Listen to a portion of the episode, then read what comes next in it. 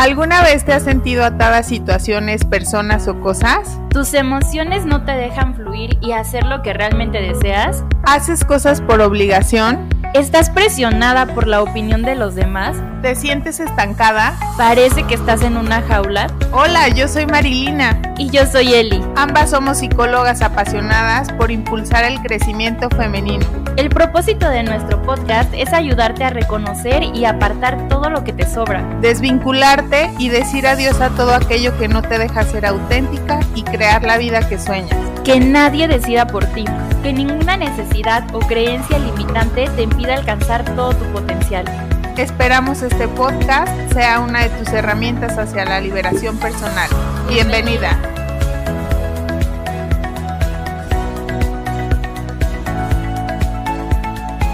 Hola, bienvenidas una vez más a un nuevo episodio de Alas y no Jaulas. Nos tomamos un pequeño break por cuestiones de salud, pero estamos encantadas con este proyecto y nos da muchísimo gusto estar una vez más con ustedes.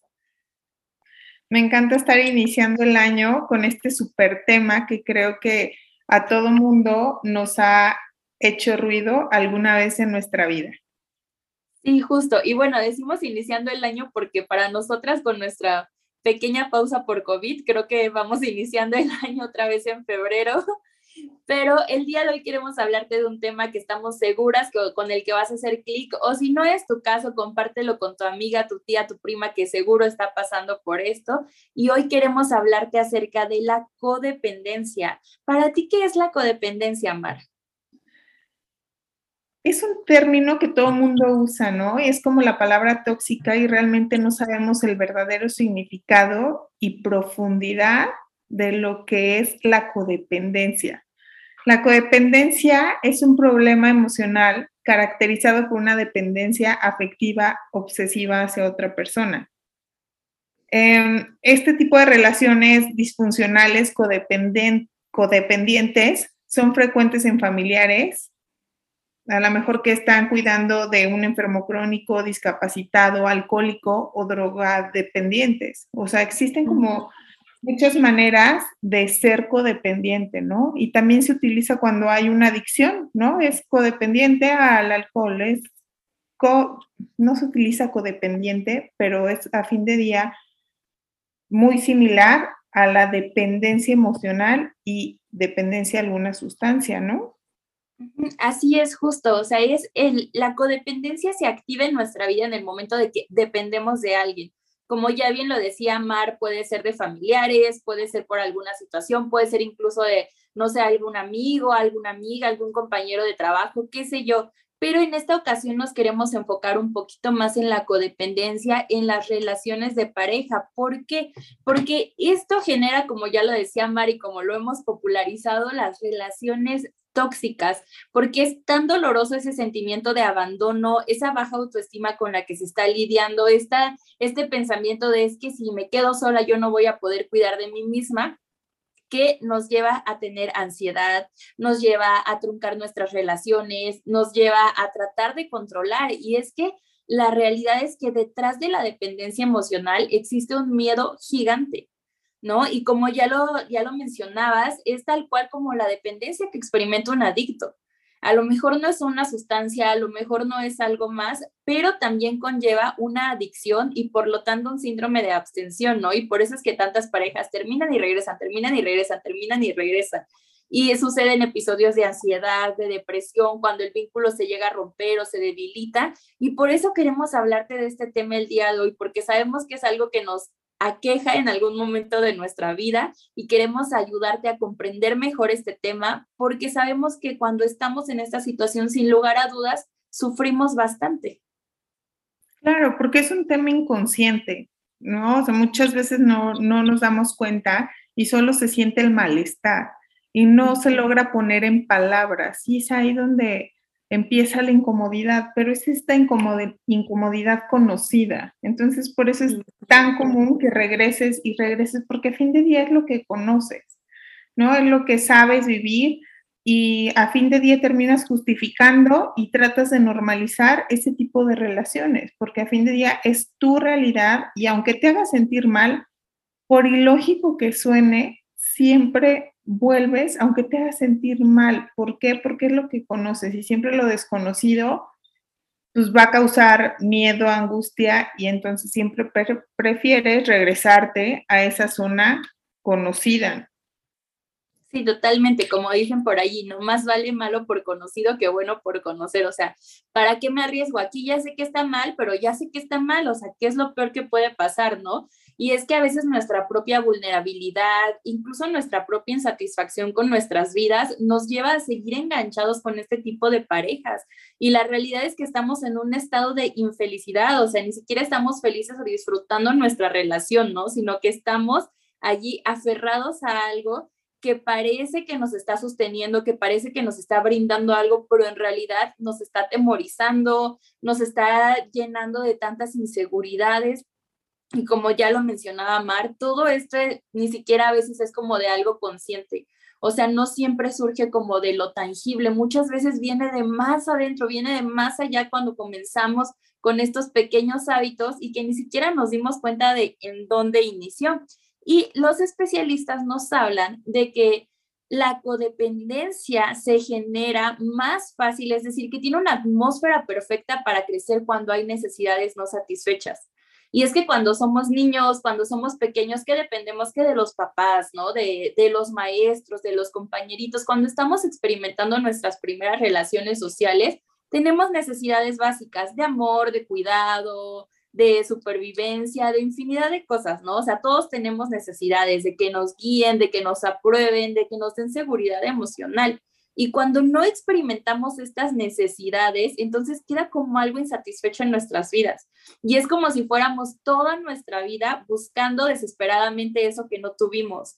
Y a lo mejor mi pareja no es perfecta, pero me hace sentir un poquito aprobada o me hace sentir con atención, ¿no? O me hace sentir que no estoy sola o que me guía en momentos difíciles. Entonces, aunque todo el otro 90% esté fatal, pues me quedo con ese 10% que está de alguna manera satisfaciendo mi necesidad emocional que no ha sido resuelta. Y es, creo que es todo un tema, o sea, porque buscas, pero a la vez de que buscas no encuentras y te estás dando de topes en la cabeza y se repite y se repite y se repite la situación porque son ciclos inconclusos, ¿no? Y de pronto también, además de nuestras necesidades, nos han enseñado a no confiar en nosotros. O sea, nos han enseñado así como de, mira, guíate por esto o a lo mejor tú no lo vas a hacer bien y todo este tipo de pensamientos como de tú no puedes sola o necesitas algo, ¿no? Y sin aludir tanto a temas como de machismo, de pronto como esa idea de que la mujer necesita enteramente de un hombre para sobrevivir y entonces la mujer ya no le importa en qué relación se meta con tal de tener esa supervivencia de la que tanto le hablaron, ¿no? Nos creímos que no servimos, nos creímos que no podemos confiar en nosotros y entonces como en algún momento me descuidaron, como en algún momento me olvidaron, como no confiaron en mí, ¿yo por qué lo voy a hacer? Y como no me dieron amor, entonces pues yo tampoco me amo, ¿no? Y me enfoco más bien en lo exterior que en mí misma. Definitivamente, este tema de la distracción es bien común. Nadie nos enseñó a hacernos nosotras prioridad, a poner atención en lo que sientes, escuchar tu cuerpo en lo que necesita.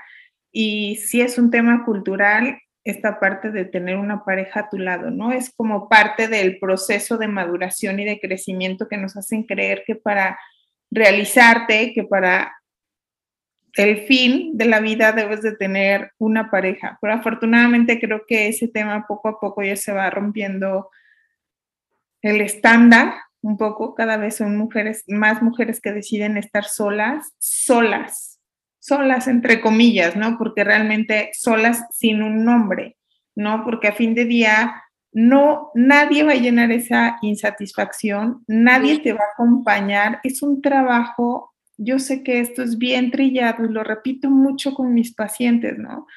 Pero esta palabra tiene mucha profundidad, o sea, tienes que aprender a estar contigo primero para poder estar con otro y de verdad suena muy trillado, sí es muy complejo, se necesita mucha chamba por hacer contigo misma para entender cómo te puedes acompañar tú, cómo te puedes satisfacer.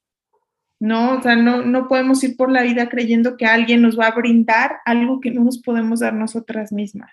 ¿no? Y como te digo, o sea, es muy, muy complejo porque lo repito y lo repito y es así como, pero ¿y cómo? Sí, es que cómo, tienes que introyectar, tienes que reconocer tus emociones, tienes que ser independiente emocional para realmente poder lograr una relación de calidad, ¿no? Que una relación de calidad pues implica, o sea, realmente es compartir, o sea, no es amarrarte de tu pareja, así de aquí me agarro y le doy emociones y lo cuido, entre comillas, y lo protejo.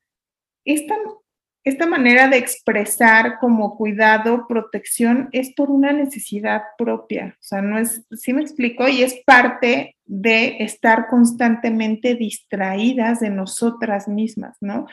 Y entonces mejor me enfoco en, en lo que me dijo, ¿no? Lo que me dijo mi pareja en la mañana y de ahí me agarro para dejarme ir todo el día y martirizarme y pensar y entonces, y, oye, relájate, porque mejor esa energía no la ocupas en qué estoy sintiendo, qué me mueve, no es algo que tenga que ver con él.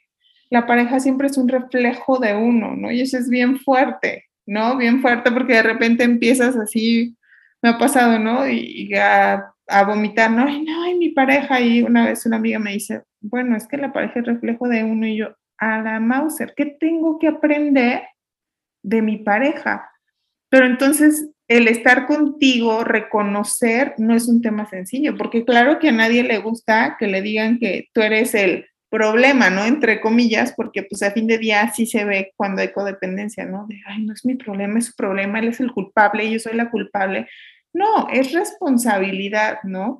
De poder decir, yo soy responsable de mis emociones, qué me movió eso que él me dijo, ¿no? Y, poder, o sea, todo es una oportunidad. Yo creo que en general, o sea, siempre la vida nos manda cosas porque es una oportunidad de aprender, ¿no? De la experiencia, pero para eso, claro que te tienes que preparar, porque nadie te enseñó, o sea, nadie te dijo, ay, si el otro te hace, fíjate que te mueve en ti. Nadie nos enseñó.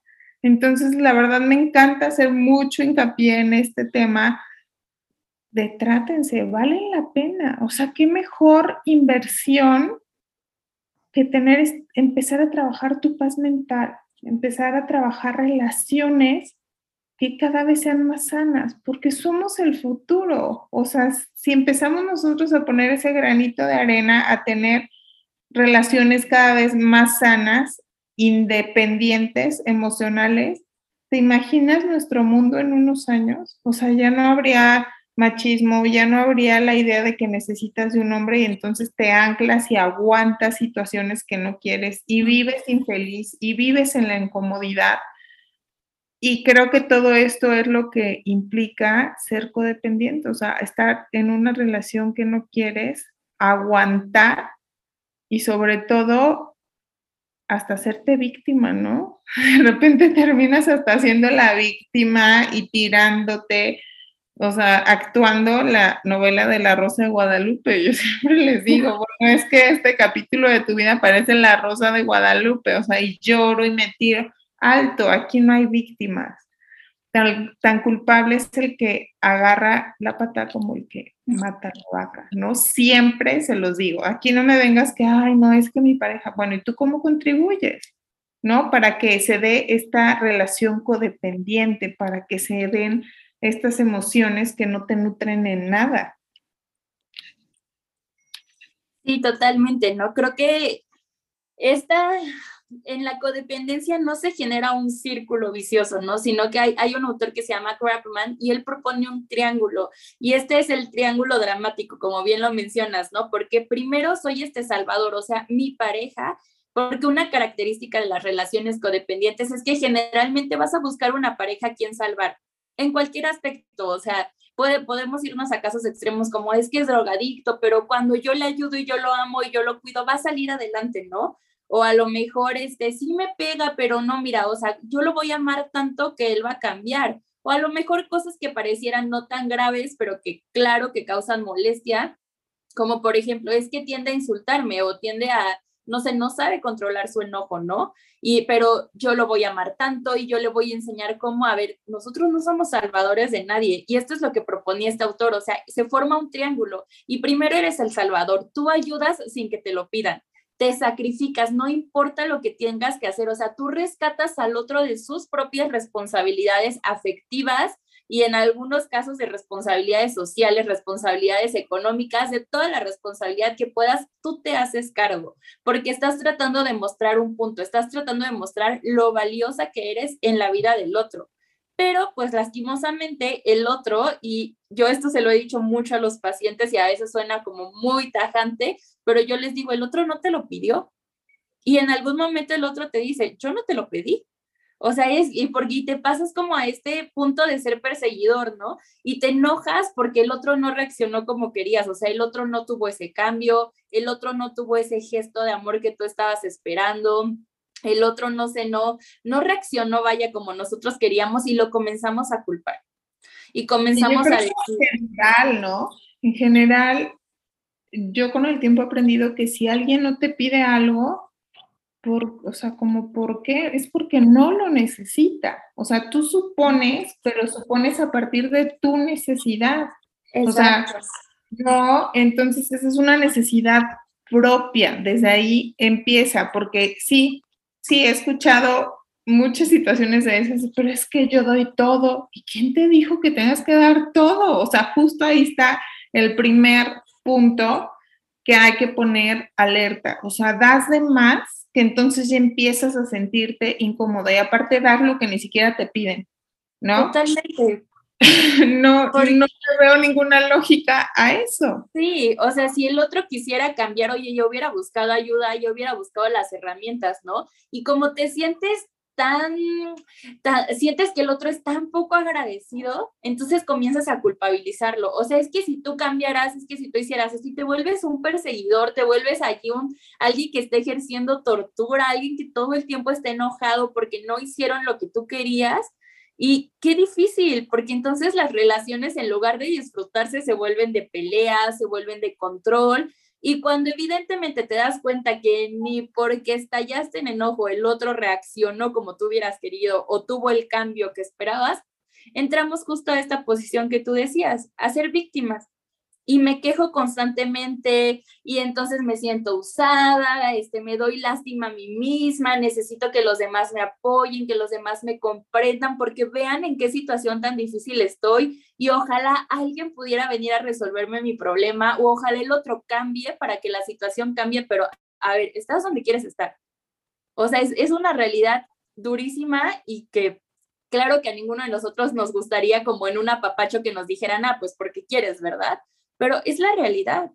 O sea, estamos donde permitimos. Claro, yo creo que el tema con los seres humanos es que de repente no nos reconocemos como seres libres y ese es un derecho con el que nacemos. Entonces pasa el tiempo, o sea, a mí se me imagina como que somos aves, pero nos vamos poniendo hilos y de repente, pum, pues ya no puedes volar cuando en realidad tu esencia es la libertad.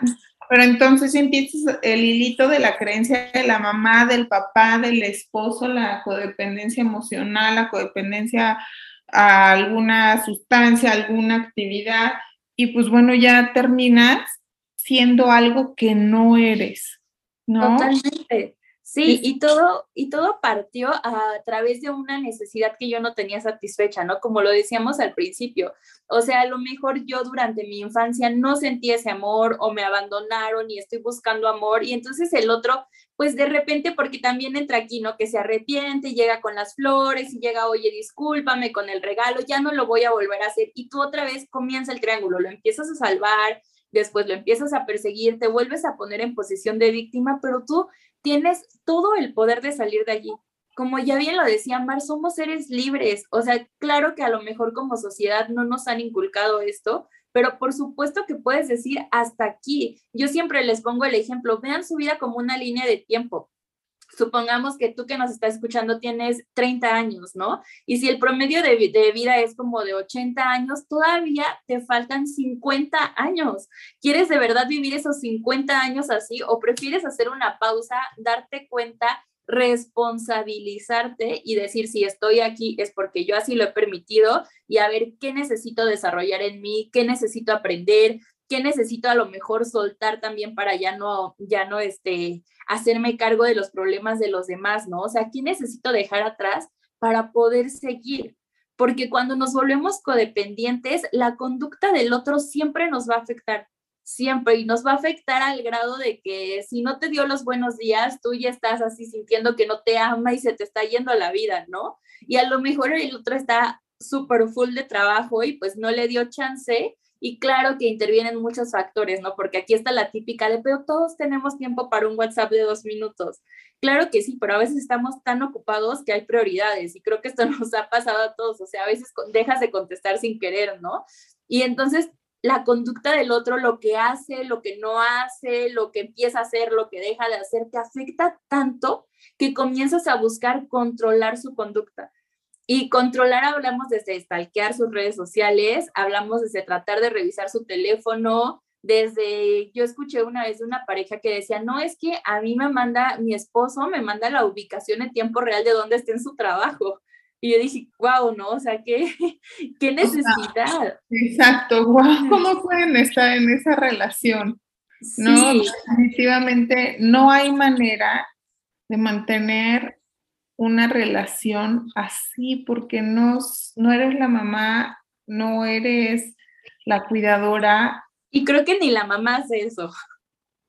¿Qué necesidad de estar invirtiendo tu energía, tu tiempo en estar pensando? Es tan simple. Si no confías en él, ¿qué haces con él?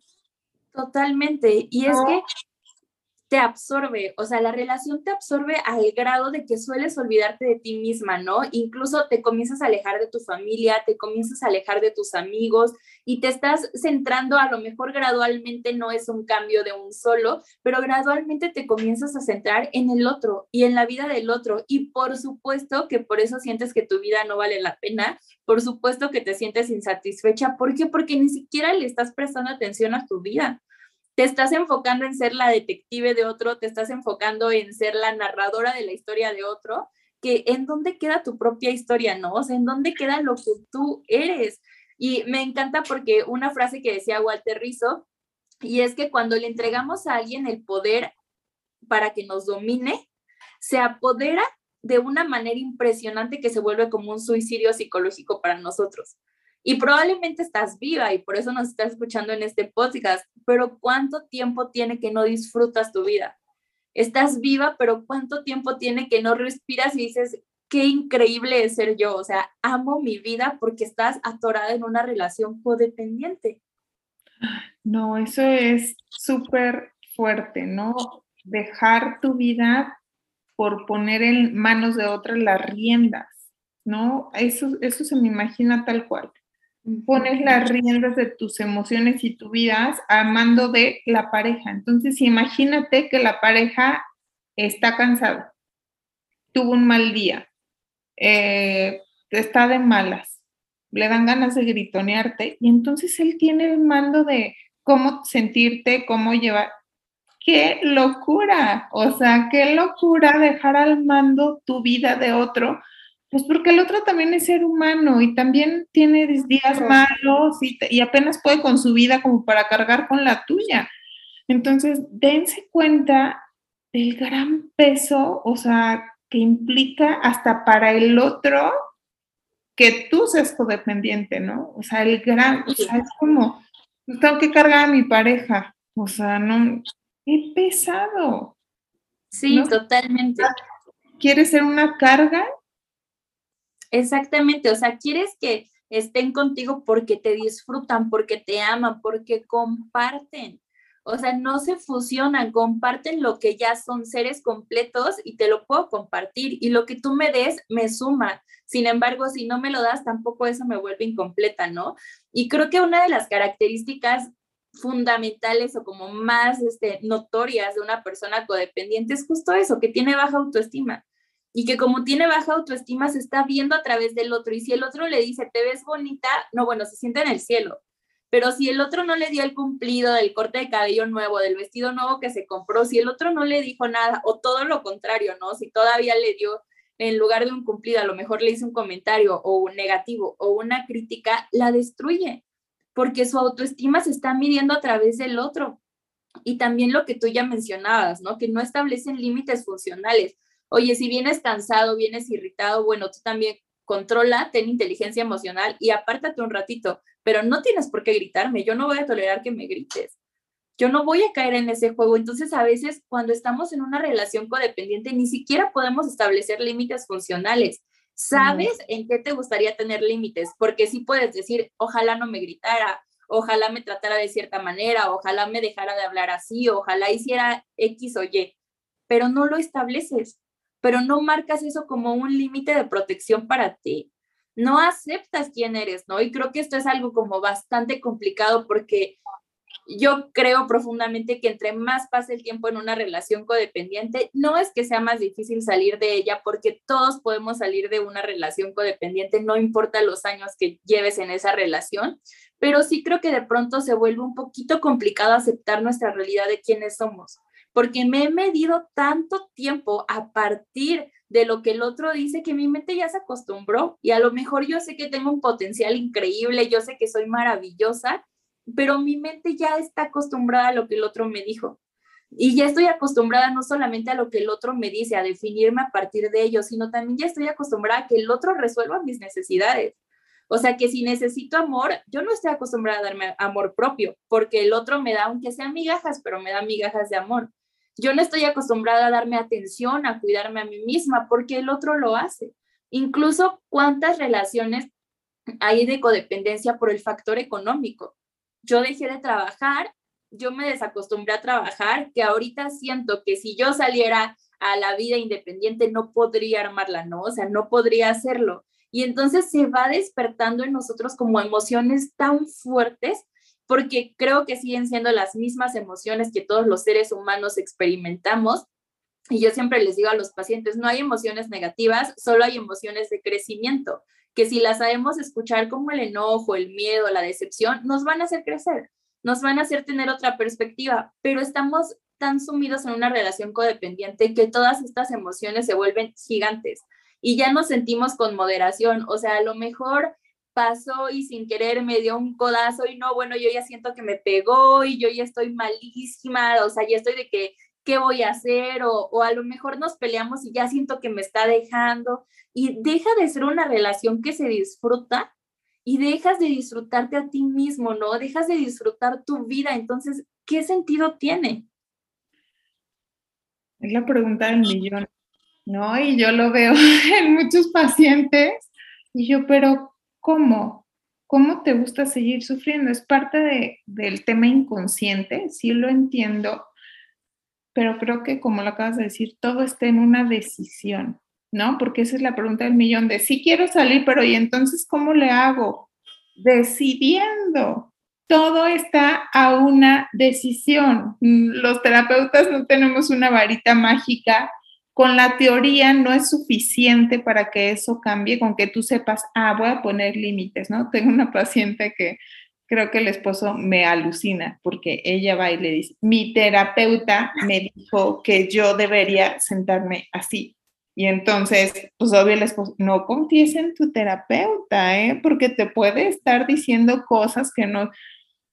Es un, o sea, tienes que enfrentar y tener el valor de decir, yo me quiero sentar así, nadie me tiene que decir, nadie me tiene que, o sea, hacer la chamba, ¿no? Es una decisión personal y todo está a una decisión, porque todo el mundo me pregunta constantemente, ¿y cómo le hago? ¿Y cómo le hago? Pues decide, empieza a hacer pequeños cambios ¿no? Y, o sea, si caminas hacia acá, muévete y ahora vete un poquito más para el otro lado, para donde quieres ir y poco a poco vas a ir llegando a donde quieres. Entonces, eso me encantaría recalcar muchísimo, me, o sea, que lo tengan presente, todo está a una decisión. No es fácil, no, no es un día para otro, no.